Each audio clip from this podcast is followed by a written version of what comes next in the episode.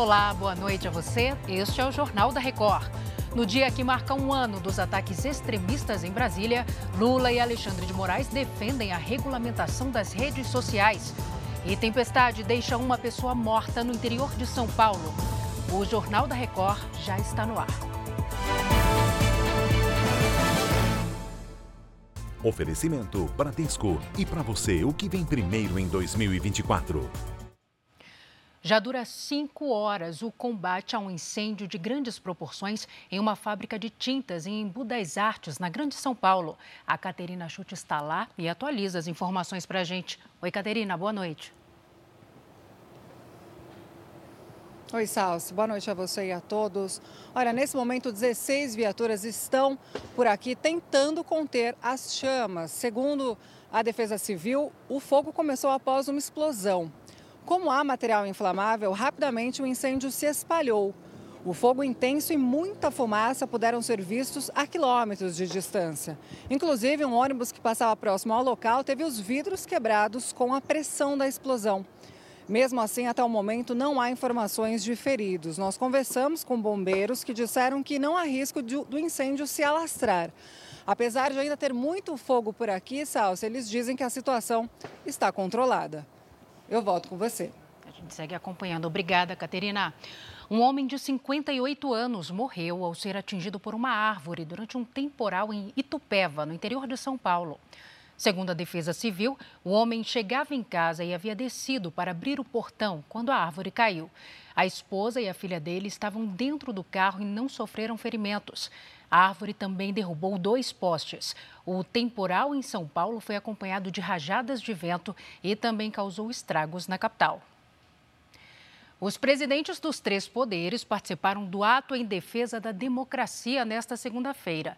Há um ano, as sedes dos poderes foram invadidas e depredadas. A Ariane Bittencourt, que está ao vivo em Brasília, acompanhou tudo e traz as informações. Oi, Ariane, boa noite. Boa noite, Salsi. A cerimônia aconteceu no Congresso Nacional e contou com a participação de cerca de 500 convidados. No discurso, o presidente Lula disse que não há perdão para quem atenta contra a democracia e que as mentiras foram o combustível para o 8 de janeiro. Lula e o ministro Alexandre de Moraes, relator do inquérito dos atos antidemocráticos no STF, defenderam a regulamentação das redes sociais, que, segundo eles, aumentam o ódio e reforçam a desinformação. Apesar do grande efetivo de segurança, o dia foi tranquilo e Pacífico. O único incidente foi a prisão de uma mulher que ameaçou fazer um ataque biológico nos arredores do Supremo Tribunal Federal. Ela acabou sendo presa e, com ela, os policiais militares encontraram uma arma de choque e spray de pimenta. Salce. Obrigada, Ariane. Israel anunciou que destruiu a maior fábrica de armas já encontrada na faixa de Gaza. Segundo as forças israelenses, o Hamas usava oficinas subterrâneas para produzir mísseis de longo alcance, capazes de atingir até o norte de Israel. O local estava conectado a uma rede de túneis. No Líbano, morreu nesta segunda-feira o líder militar do Hezbollah em um ataque aéreo.